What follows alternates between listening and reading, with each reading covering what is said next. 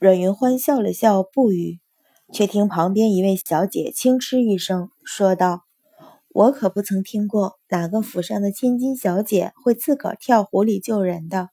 沈小姐可当真是不一般呐。”沈子涵脸色骤变，张了张嘴，却没说什么，咬着唇侧过头去。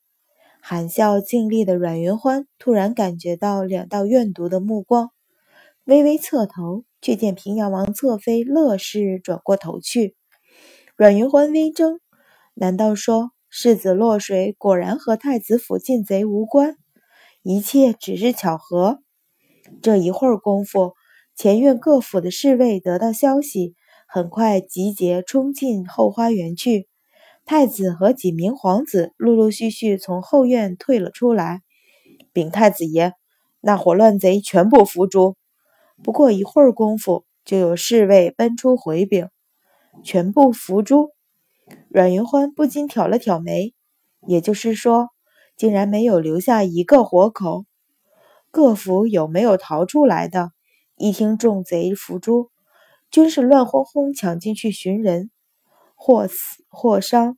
一时间，整座太子府呼腾声、痛哭声响成一片。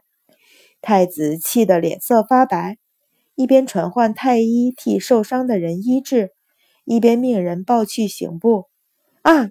阮云欢好像突然想起什么，叫了一声，说道：“太子殿下，方才殿下的侍卫寻找殿下，奔去了书房。”太子一愣，还没等细问，就见几名侍卫匆匆跑了回来。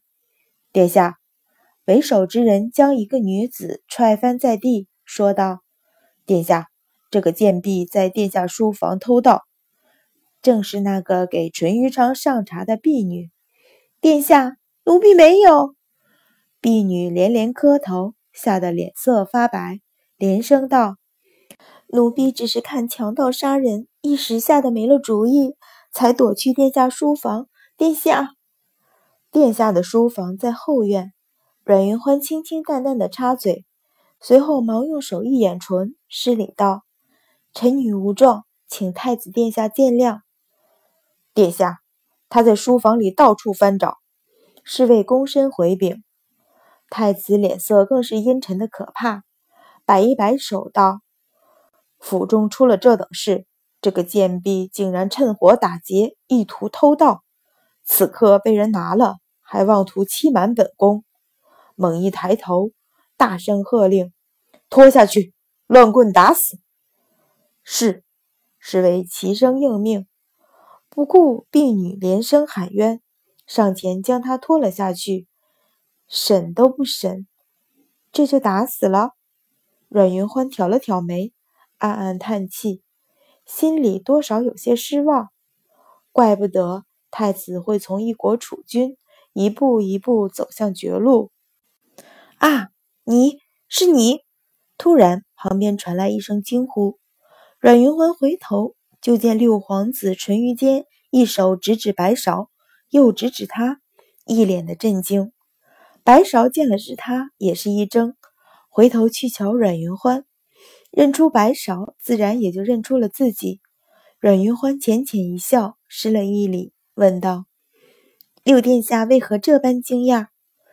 淳于坚手指着他，一脸的恍然大悟，说道：“原来是你们。”目光紧紧盯着他的脸，似乎看他究竟是不是一脸大麻子。阮云欢眨眼，六殿下认识臣女，却不知在何处见过。臣女为何不知？你，淳于坚见他睁着眼说瞎话，不禁气结，瞠目向他瞪视。阮云欢笑得一脸纯良，轻声道：“臣女从顺城回京不过五日。”不知殿下何时何地见过臣女？恕臣女愚钝，竟然不记得。我淳于坚越发说不出话来。只见那双波光潋滟的眸子轻轻眨了眨，便露出一抹皎洁。顿时心中一凛，想起自己是偷溜出京，如果说和他封城相遇，岂不是不打自招？老六，你认错人了。一边的淳于信慢慢开口，目光向阮云欢一扫，含上一抹笑意。淳于坚愣怔片刻，也知道此事不能挑了出来，狠狠向阮云欢瞪了一眼，扭过头去。两位皇子竟然和他有说有笑，众夫人小姐都瞪大了眼，惊讶之后是或多或少的羡慕嫉妒。一旁的沈子涵微微抿唇，向两位皇子瞧了一眼。便眼巴巴地瞧着阮云欢，只盼他开口介绍自己，可以引起两位皇子的注意。樊香儿本来也是一脸羡慕，转头见过沈子涵的神情，不屑地冷哼一声，身子一侧，挡在他和阮云欢之间。沈子涵恨得咬牙，却默默退开两步。两人的情形落在阮云欢眼里，却故意装作没有瞧见。笑得云淡风轻，心里却有一丝警醒。那位沈小姐虽然显得急功近利，但那份隐忍可不是旁人能比的。一旁秦氏见这情形，也是一脸阴沉。加上阮云乐受了惊，抽抽噎噎哭个不停，心里更是烦乱。见有旁的府上的夫人小姐离开，便也告辞。太子正一边安抚受惊的太子妃，哪里顾得上旁人？挥了挥手，说道：“今日劳各位贵客受惊，改日本宫再行赔礼。”